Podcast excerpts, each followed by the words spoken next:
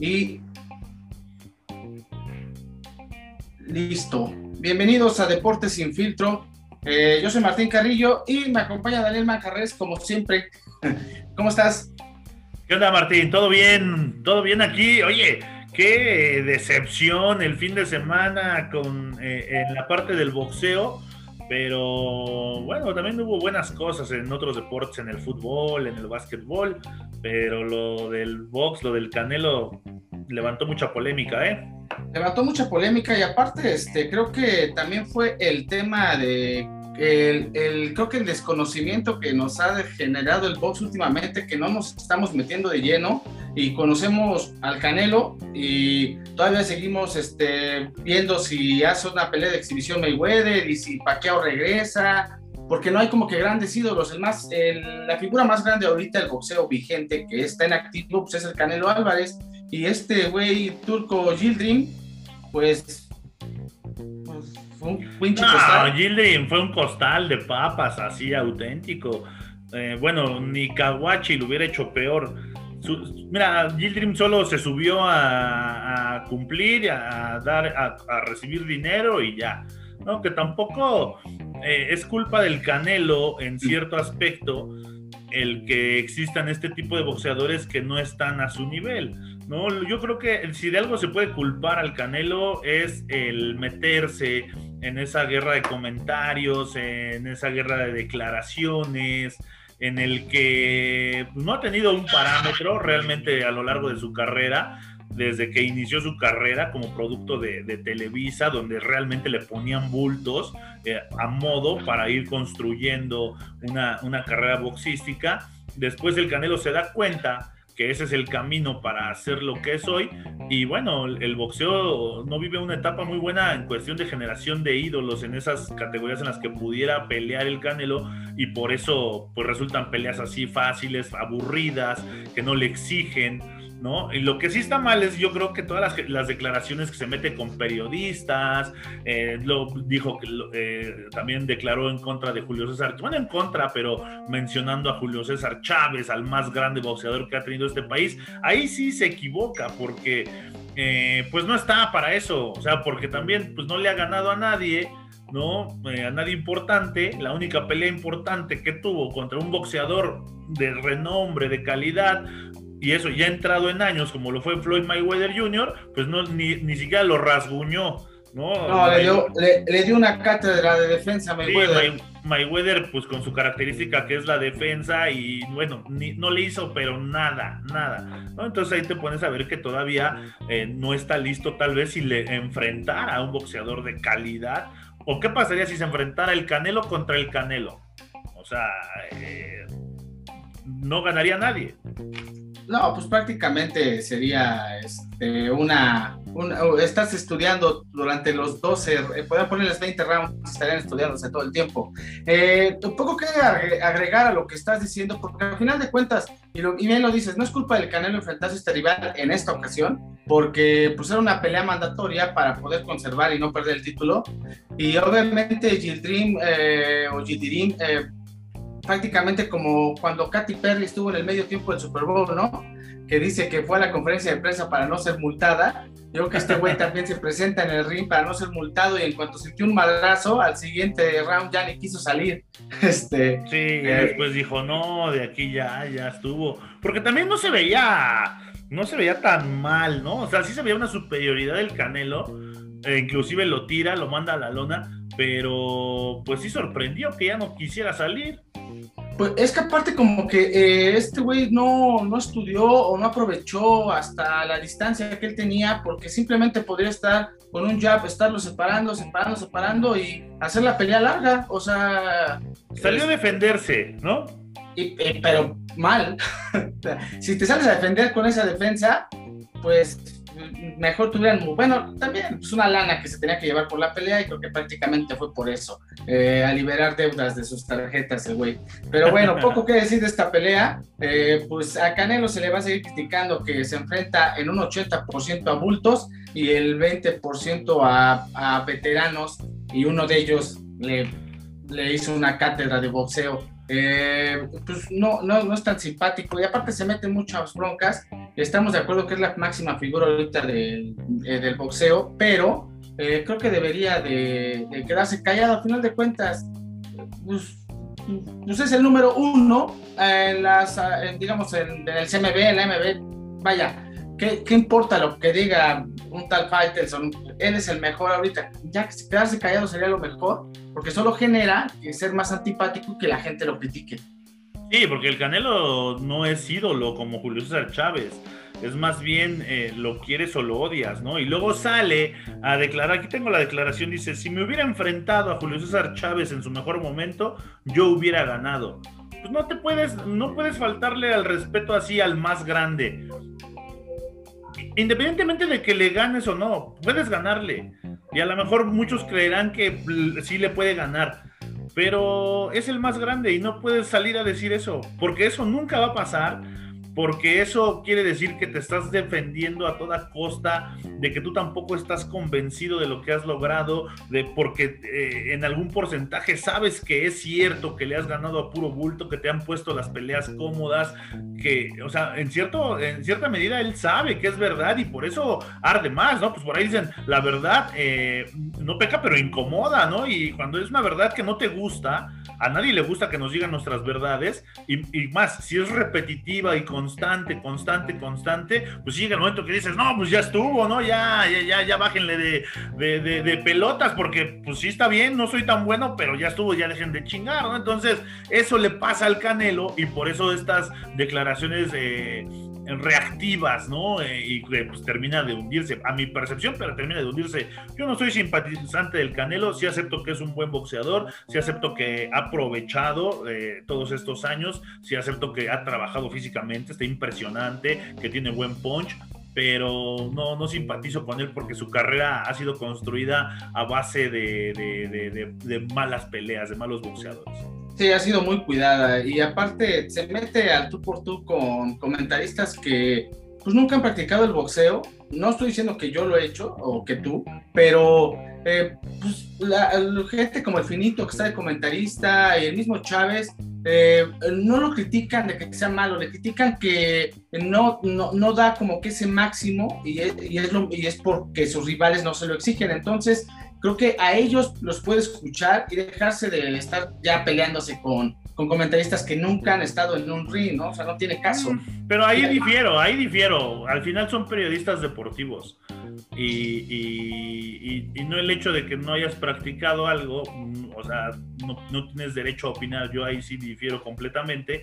Eh, son periodistas deportivos, es su trabajo. Y pues si no, hay periodistas deportivos que nunca han jugado nada y son de los mejores periodistas deportivos. Entonces, creo que eso no, no, tendría nada que ver, más bien no engancharse con ningún comentario que vaya en contra de lo que él cree. Sí, o sea, a eso me refiero, no tanto del lado del periodista, sino del lado de Canelo, no te enganches, punto. O sea, ¿para qué? ¿No? Y aparte, no te metas con las leyendas y menos hacer leña de un árbol caído, no tiene caso, o sea, ya es bien fácil decir, yo lo hubiese ganado en, mi mejor, en su mejor época, no lo vamos a saber, entonces pues. es, una teoría que, que, está baja. Pues bueno, vamos a dejar al Canelo con sus caneladas a un lado. Eh, este, canelo, Balín. Puro eh, bulto, le avientan. Puro bulto, y así, pues ahora sí que así, hasta yo, hasta Kawashi llegó a ser... Este, llegó a ser boxeador, güey. Pues, a ese nivel está. Y luego, ¿por qué se critica tanto la Organización Mundial del, del Boxeo o la CMB? Este, luego, por eso dicen que está todo arreglado. Eh, por ese Pero bueno, vámonos. ¿Qué más hubo? Oye, el viernes, este juegazo, el de, el de Lakers, ¿eh? Sí, pues fue un gran juego porque siempre, mira, el viernes también es de los, de los eh, días prime time de, de, la NBA y entonces tratan de, poner los, los, mejores juegos. Pero este de, Lakers contra, contra el equipo de Portland, ¿no? Portland que también es un equipo muy bueno. Portland ahorita es el número 6 eh, del oeste y los Lakers son el segundo. Con Damian Lillard, ¿no? El equipo de, los Portland Trail Blazers, que está jugando en un gran nivel. Y por el otro lado, los, los Lakers, que ahora no tienen a Anthony Davis, que está lesionado, y entonces todo el peso recae al 100% en, en, LeBron James. ¿no? En esta, eh, este juego lo hicieron más lento, no fue tan explosivo, fue más de, estrategia, fue más de gastarse el reloj de disparo y al final el, el, triunfo para los Lakers 102 a 93 con 28 puntos, 11 rebotes y 7 asistencias por parte de LeBron James. Y del otro lado Damian Lillard se metió 35 puntos, 7 asistencias y 3 rebotes, así que dos de las grandes estrellas que tiene la NBA dando un buen juego el día el día el día viernes, perdón, y para hoy también, para hoy eh, juega Portland contra el equipo de Michael Jordan, el equipo de los Hornets de Charlotte, y también juegan los Pacers contra Indiana, así como el Utah contra eh, el, Utah Jazz, que es el mejor equipo de toda la NBA, juega contra los Pelicans de Zion Williamson, una de las nuevas caras de la NBA, en un juego que promete, que promete ser muy atractivo para el día de hoy. Sí, aparte porque esta, eh, digamos que esta nueva NBA en donde hay mucho puntaje, ¿no? O sea, ya, ya, ya son pocos los partidos que están abajo de los 200 puntos combinados, o sea, prácticamente ninguno, pero digo, va a haber por ahí alguno, pero eh, y, está padre, a mí me gusta ver este, más explosividad. Eh, desgraciadamente hemos perdido ese tema de que entran a la pintura y hacen clavadas, ya es más por tiros de tres, tiros de media distancia, pero, o sea, a mí me late sí, pues es de gustos, ¿no? Hay quien dice que eh, esta NBA ya no les gusta, ¿no? Que ya no hay defensas, que ya no hay juego de, con los postes, Muchos románticos dicen, dicen esa parte de que ya es más de tirar de tres, de abrir y el que esté libre jugar, ya no se juega tanto al poste, se la dabas al Shaq o se la dabas a Malón y hay uno contra uno en la pintura y, o sea, ya no se da ese tipo de juego, ya no es normal, ahora es más abierto, es más explosivo, es más de tirar, es más de mover el balón y hasta que esté uno solo en la línea de tres, de ahí de dispare y la meta. Y hay muchos que no les gusta, o sea, hay mucha gente que, que yo conozco que era seguidora de la NBA, que jugaba básquetbol y que hoy ya no sigue la NBA o ya no le gusta porque ha evolucionado el juego. Sí, pues al final de cuentas es la estrategia, ¿no? O sea, el, el, eh, tiene mucho que ver el, pues si no tienes, ¿cómo vas a pelear contra, por ejemplo, de los últimos así jugadores de poder? Digo, porque todavía está LeBron James, pero era este Kevin Garnett. Eh, y no podías detenerlo, entonces pues mejor eh, a jugar de otra forma. ¿Para qué te metes si Kevin Garnett te va a estar tamponeando eh, en cada instante? Mejor tiras de tres, la estrategia cambia, el juego cambia y pues, o sea, yo, yo feliz con la evolución, ¿no? Es como si habláramos del soccer y que ahora es más rápido y corren más los jugadores y que de repente hay menos este, fuerza así es el juego, ¿no? Ya hay menos centros o como el, clásico fútbol inglés, ¿no? Que era bandas, centro y alguien la clavara. Ya no, ya, ya hay un juego más, más ágil, más divertido y donde todos corren. Sí, que ahora en eso se, se ha convertido la NBA. Y entonces por eso vemos tanto puntaje en los partidos, ¿no? Vemos juegos que terminan 135, 128, inclusive el otro día hubo un juego de, de más de 300 puntos entre los dos equipos. O sea, vemos ya todo este. Pues es que ya tiran de donde tiren, la meten. ¿no? Solo cruzan la, media cancha, la línea de media cancha, y hay jugadores que desde ahí pum, la tiran. Stephen Curry, Demian Lillard, por ejemplo, ¿no? Que la agarran paz y la meten, y entonces se vuelve, pues no sé si más atractivo, pero se vuelve entretenido. Sí, sí, es muy rápido. El, ahora sí, aún más el, reporte, el deporte ráfaga, ¿no? Este por ahí estaba viendo el juego de Utah el viernes y ah, hay un rebote y un güey quedó en media cancha, este, ganan el rebote, se la lanzan y eh, vaya en los 90, 2000 te hubiera corrido y le hubiera hecho una jugada de fantasía clavándola. No, o sea, corrió como cuatro pasos y tiró de tres, y tres puntos. Y la metió. este, sin presión ni nada eso, pues es, es, curioso ver eso, es difícil que se viera antes, pero pues, vaya, son épocas distintas. Si te late el básquet, pues creo que no, no vas a, si no eres tan purista, tan romántico, creo que vas a seguir eh, viviendo bien la, la, NBA, que a final de cuentas es un deporte bien atractivo. A mí me late. Sí, sí, a mí también. Eh, la seguimos y bueno, a ver qué, a ver qué nos depara, porque se viene ya también el juego de estrellas. Ya viene, ya viene. Por ahí LeBron se metió en una bronquilla, ¿no? Bueno, no bronquita, criticando de que era un insulto para. ¿quién era?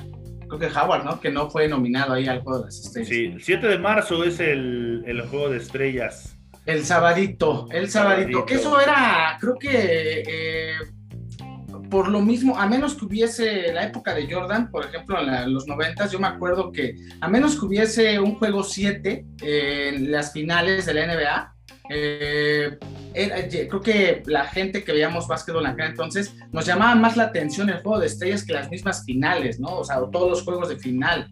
Eh, eh, porque ver el concurso de clavadas, el concurso de tres, en ese entonces creo que veías a Reggie Miller contra Scottie Pippen en los, en los tiros de tres. Vaya, eso era una. Cuando Jordan sí, la, el, el, concurso de clavadas es el, top, ¿no? Así, la creatividad era lo más espectacular que había. El, yo creo que era el top del, fin de semana del juego de estrellas, el concurso de clavadas. Y luego, pues veías a pura figura, ¿no? A pura, eh, pura leyenda en el, en, ya en el juego de estrellas. Había juego de estrellas de novatos, También. Y por aquí tengo a los, a los que van a estar en el juego de estrellas. Mira, por parte de. En el Team LeBron James va a estar Giannis Antetokounmpo de los Milwaukee Bucks, Bradley, Bell de los eh, Washington Wizards, Stephen Curry, Luka Doncic, Joel Embiid, Kyrie Irving, Nikola Jokic, Kawhi Leonard, Jalen Brown, Anthony Davis y Paul George. Y en el Team Durant, y en el team de Kevin Durant, va a estar Rudy Gobert, James Harden, Zach Lavin, Damian Lillard, Donovan Mitchell, Chris Paul, Julius Randle, Ben Simmons, Jason Tyrum, Nikola Vucevic y Zion Williamson. Esos son los jugadores que van a estar en el juego de estrellas, que pues, eso lo ocupan también estos para echar coto, echar relajo, échamela, vamos a hacer unas jugadas de fantasía, vamos a clavarla, vamos a dar espectáculo, no va a haber defensas, obviamente, va a haber eh, pocos faules y pues es lo que quiere ver la gente, ¿no? Pero, pues está chido, ¿no? Porque a final de cuentas es, vaya, no vas a ver un gran juego y, un campeonato, vas a estar viendo jugadas de fantasía y está padre porque se dan la libertad de hacerlo. Y es cuando ellos también intentan, porque en los juegos serios, eh, pues no lo van a hacer y intentan ciertas jugadas que, que no harían, ¿no? De repente esas donde hay un contragolpe, roban el balón, un contragolpe, la rebotan en el tablero, uno, luego el otro güey también, y llega el tercero y la clava. Eso, ese tipo de jugadas solamente en el juego de estrellas lo vas a, lo vas a lograr. Y al final, y al final, eh, todos son, todos se conocen, todos son amigos y disfrutan mucho el jugar juntos, el echar relajo, a lo mejor unos se llevan más con otros y se ven ahí y dicen, ah, vamos a cotorrear, es divertido, sí, pues, recomendable, véanlo. Si tienen chance de verlo. Es el 7 este de marzo. Este, sábado, no, este domingo, eh, imagino que el sábado es todo el tema de, de, las clavadas y demás. Sí, que el 7 de marzo, sí. El, sábado, entonces imagino que va por ESPN, así que pues chequenlo. Este, si no, busquen algo en línea donde lo estén transmitiendo, porque sí es divertido. Eh, y vámonos, cambiamos de pelota y vámonos al viejo continente. Este donde el Manchester City, güey, imparable, ya prácticamente dueño de la Premier. Sí, el Manchester City está que no cree en nadie, ¿no? Lleva, fíjate, hoy, hoy teníamos un dato de, de las, las mejores rachas actualmente en los equipos de fútbol, rachas de, victorias. Ahí vas, ahí vas, ahí vas. No, en el mundo, en el mundo, güey, ¿yo qué? O sea, es, no es mi culpa, o sea, es que son, son, son datos que yo no saco, güey.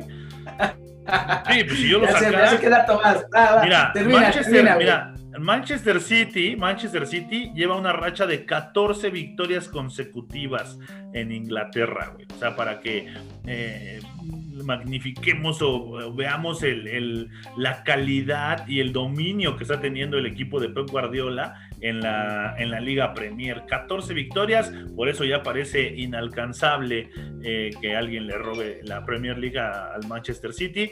El Galatasaray de Turquía ya tiene 9 victorias. Y el Cruz Azul de México, 6 victorias. Son las rachas más importantes en el mundo. ¿eh? Es, imparable el azul. Pues está jugando bien, vaya. Falta, imparable Manchester City, güey. Sí, pues sí, sí, sí, sí. Este, o sea, el Manchester City sí puede ser. Para el Manchester City sí está bien ese dato que tiene racha de victorias, pero para el Cruz Azul no. ¿no? O sea, el otro güey tiene, el otro güey tiene 14, este apenas lleva 6. No entiendo.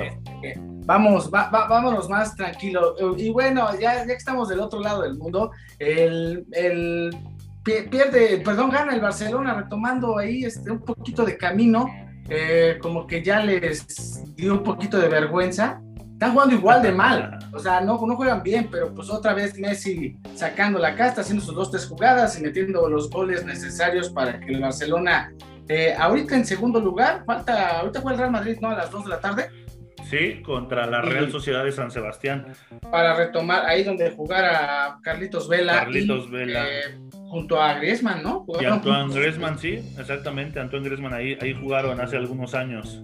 Algunos ayeres. Y este, pues Madrid para retomar el segundo lugar de, la tabla general. Yo creo que sí lo yo creo que sí gana el Madrid. Sí, el Madrid no debe de tener problemas, va a ser un juego abierto porque la Real Sociedad está en quinto lugar de la liga y entonces, ¿qué quiere decir esto? Que está peleando lugares de Champions eh, eh, muchas veces, o la mayoría de las veces, en estas ligas donde eh, equipos dominan, como por ejemplo la Liga Española, que, que, domina Barça, Real Madrid y de repente el Atlético de Madrid, como esta temporada, los demás equipos no les interesa ganar la liga, los demás e-, equipos les interesa por lo que representa económicamente, por lo que representa deportivamente, encontrar lugares de Champions League y ahora por eso la Real Sociedad de San Sebastián está en esa situación, está en quinto lugar y quiere mantenerse ahí para poder encontrar un lugar en Champions. Otro va a ser un juego atractivo, yo creo que va a ser entretenido, va a ser de, propuesta ofensiva, tanto de la Real Sociedad como del Real Madrid, y vamos a ver un buen espectáculo el día de hoy a las 2 de la tarde, ¿no? Empieza.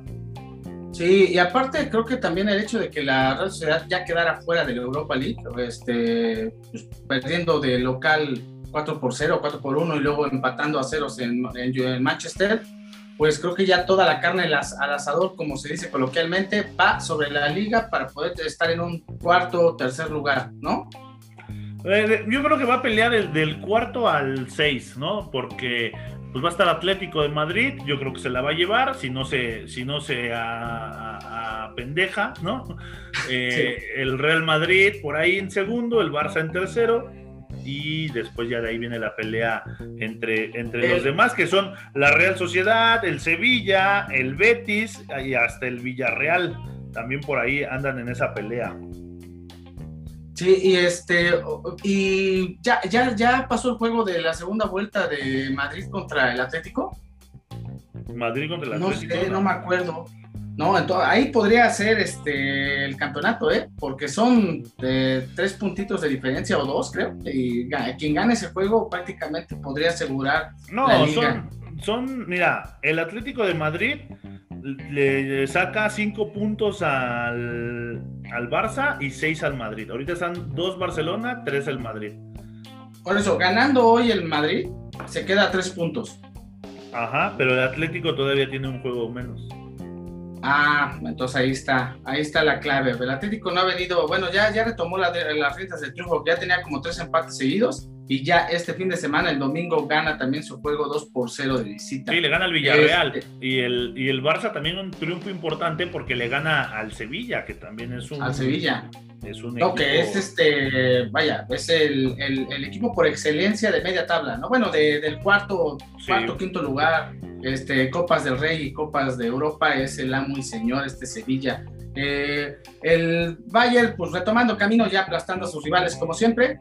El, Inter sigue de líder, el Milan vuelve a retomar los triunfos.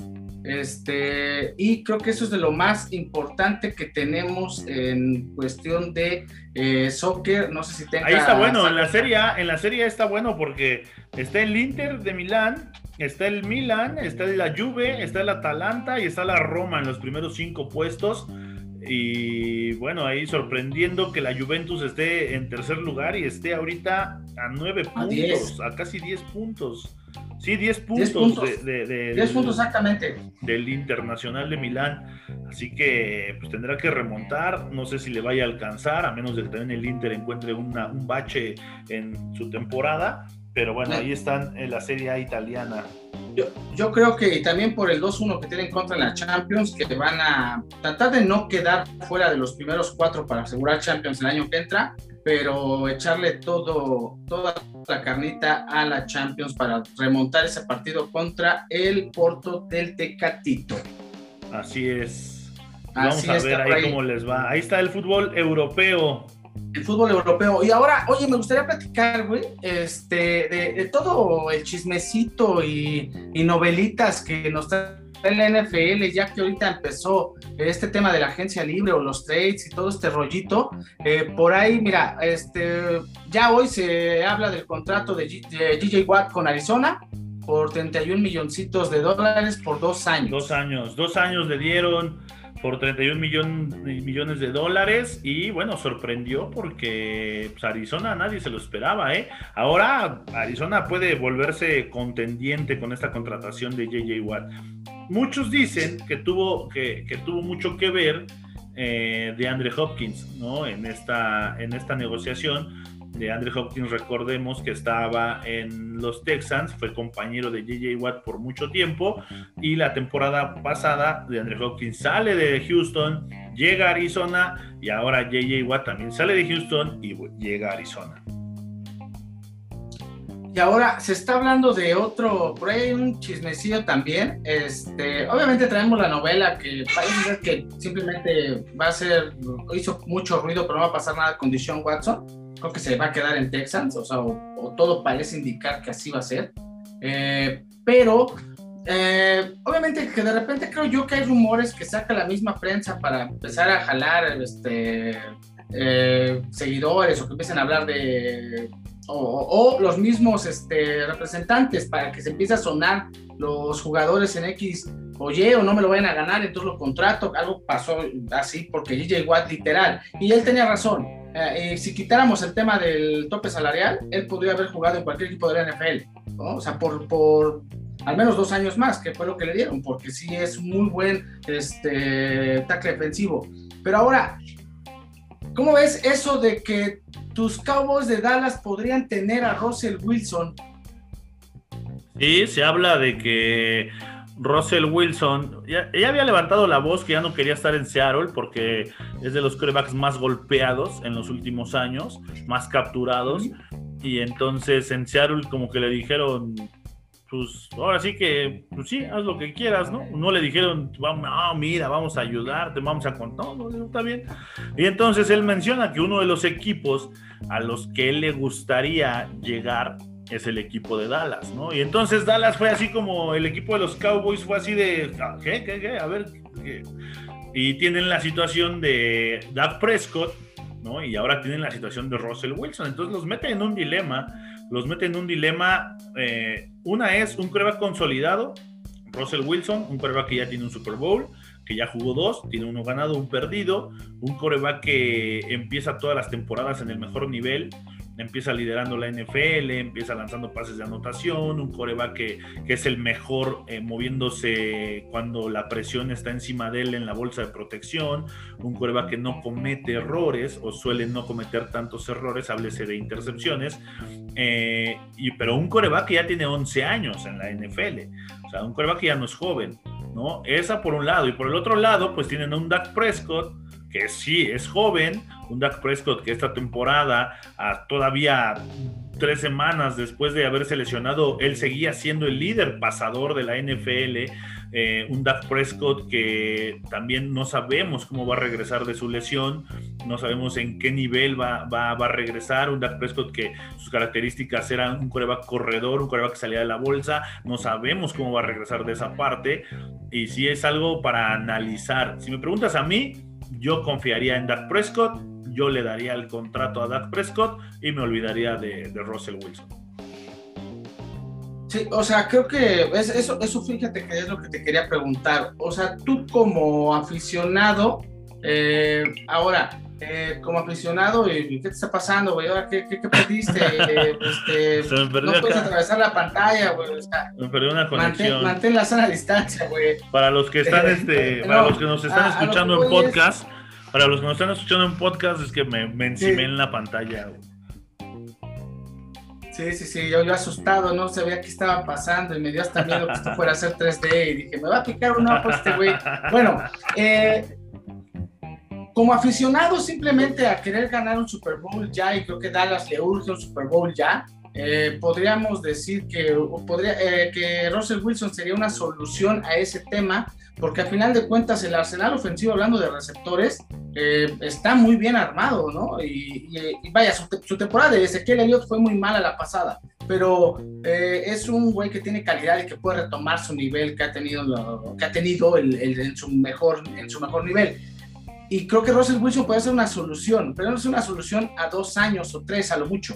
Ya después te volverías a preocupar por otra vez armar una plantilla, tener un coreback, hacer, tener un coreback franquicia. Y esa es la disyuntiva que yo veo entre, híjole, y imagino que es el predicamento que tienen los Jones este, acerca de, de cuál sería la solución. ¿Un Super Bowl ya o un equipo ganador durante varios años, ¿no? No, ahora, si ellos supieran que contratando a Russell Wilson van a llegar al Super Bowl, no, y si yo supiera, lo contratan, ¿eh? O sea, nadie, tampoco nadie te garantiza esa situación. Que, o sea, que en un año te va, si no es Tom Brady, ¿no? O sea, es Russell Wilson. O sea, sí es bueno, sí está en el top, sí, pero no es Tom Brady. ¿No? O sea, no te garantiza nadie que te va a llevar al Super Bowl. Tal vez aumenten tus posibilidades un poco, pero yo creo que no aumentan tanto en, comparación con lo que tienes de, con Dak Prescott. Y Dak Prescott más joven, ¿no? Entonces... Yo, yo, yo lo veo que son dos corebacks muy similares. Obviamente un güey de un güey de 3, 4 años y otro güey con 11 temporadas, ¿no? Es, quizá ese es el golpe de calidad que tiene eh, Russell Wilson versus Prescott. Eh, eh, porque es experiencia, ¿no? Eh, y la tranquilidad de haber ganado un Super Bowl también te haces jugar de una forma distinta a la presión de que estoy en el equipo más importante de la NFL, la marca más prestigiosa de la NFL, y tengo cargado todo ese el equipo de América, cargado a la espalda, y, quizá eso es lo que presiona a Dak Prescott, pero coincido, creo que yo me iría a la larga y me quedaría con Dak Prescott en Dallas. Sí, porque tú siempre te quieres ir a la larga. es que a la larga, a la larga te acostumbras, güey. Sí, pues sí. Sí, Y otro temita ahí, chismos, bueno, no chismosón, pero ¿qué pasaría? ¿Tú qué crees que pase con Ben Roethlisberger? Ben Roethlisberger eh, es esto, al contrario, ¿no? Ese es un, un quarterback de un solo equipo y yo creo que lo que va a pasar con Ben Roethlisberger es que va a aceptar menos dinero para mantenerse en Pittsburgh. Pittsburgh es de los equipos que más problema tiene en la cuestión de, del dinero, del tope salarial para mantener ciertos jugadores para esta temporada. Entonces, pero yo creo que Rodlisberger no se ve en otro equipo, no se ve en otro jersey. Eh, la gente tampoco, Pittsburgh tampoco, entonces va a llegar ahí un acuerdo, se va a tener que bajar el sueldo o, lo que quiere. Yo creo que ya, ya, no lo necesita y va a venir, va, va, a intentar ir este último año. Si él decide hacer eso, yo creo que ya sería su último año buscando regresar a un Super Bowl. Y si de no hacerlo, ya estamos viendo la última temporada de, del Big Ben. De, Big Ben. Pero, y es que al final de cuentas también Pittsburgh no tiene como un backup, ¿no? O sea, no tiene alguien. Nunca, nunca se preocuparon por eso. Entonces no construyeron nada detrás de, de este Ben Roethlisberger. Lo mismo que le pasaría a Seattle, porque no tienen un, un backup. Si se les va a Russell Wilson a donde se vaya, no hay quien eh, pueda tomar al mismo nivel al menos o, similar nivel al equipo. Y, vaya, si un, un, si un coreback que, da, que era que no estaba entre los cinco primeros de la liga, y contrataste a Dalton, que se supone era un coreback con buen nivel para poder, en cualquier caso, poder seguir con la ofensiva, no hizo nada este, creo que Dak Prescott, de ese tema de liderato que tiene con, con Dallas y con sus, eh, con sus compañeros, que creo que son más amigos que compañeros, eh, lo puede, es mejor que se queden con Dak. Ya, ya, ya habla a Jimmy, ya dile que ya lo firme. Ya, ya le voy a decir, también pobre Dak. Es que también han surgido muchos rumores alrededor de Dak. Por ahí también se empezó a manejar que, una situación que se le había complicado ya iba a impedir que pudiera seguir jugando. Eh, o sea, ya muchas cosas que también, pues también los que sueltan el dinero han de, o sea, se tienen que asegurar hasta el último detalle de que van a tomar la decisión correcta. Sí, no, este, y, a final de cuentas, eh, y sigue siendo la franquicia más importante, más allá de los Patriotas, y, aún, y, con 26, 24 años, perdón, sin ser campeón, y aún así, o sea, sigue siendo esa franquicia eh, importantísima, ¿no? La que más dinero genera, la más cara, creo que es la más cara en el mundo, ¿no? O sea, la marca. La franquicia, la marca deportiva. Más cara en el mundo. Entonces, creo que este Jerry Jones se va a tomar muy en serio.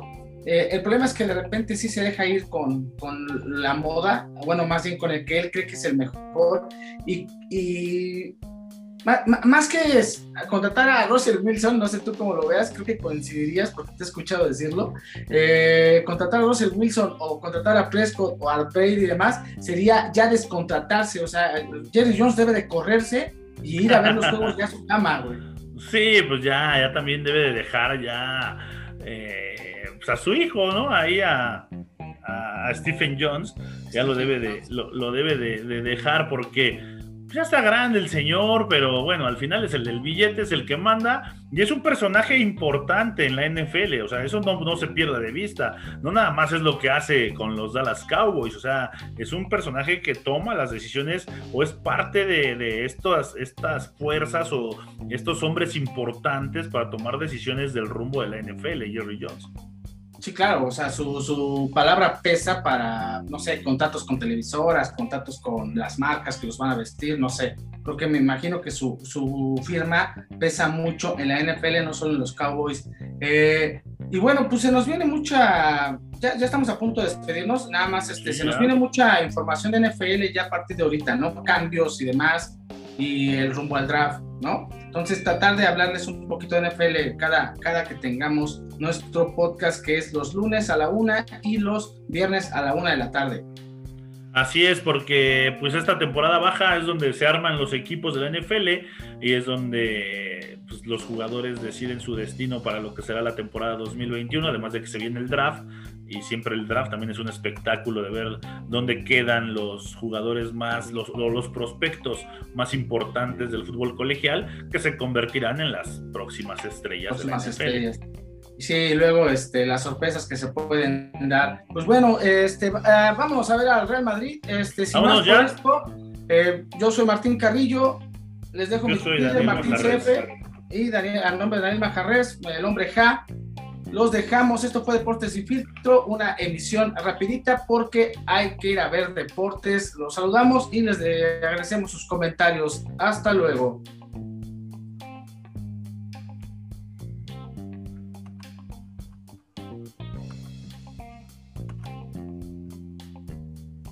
Vámonos.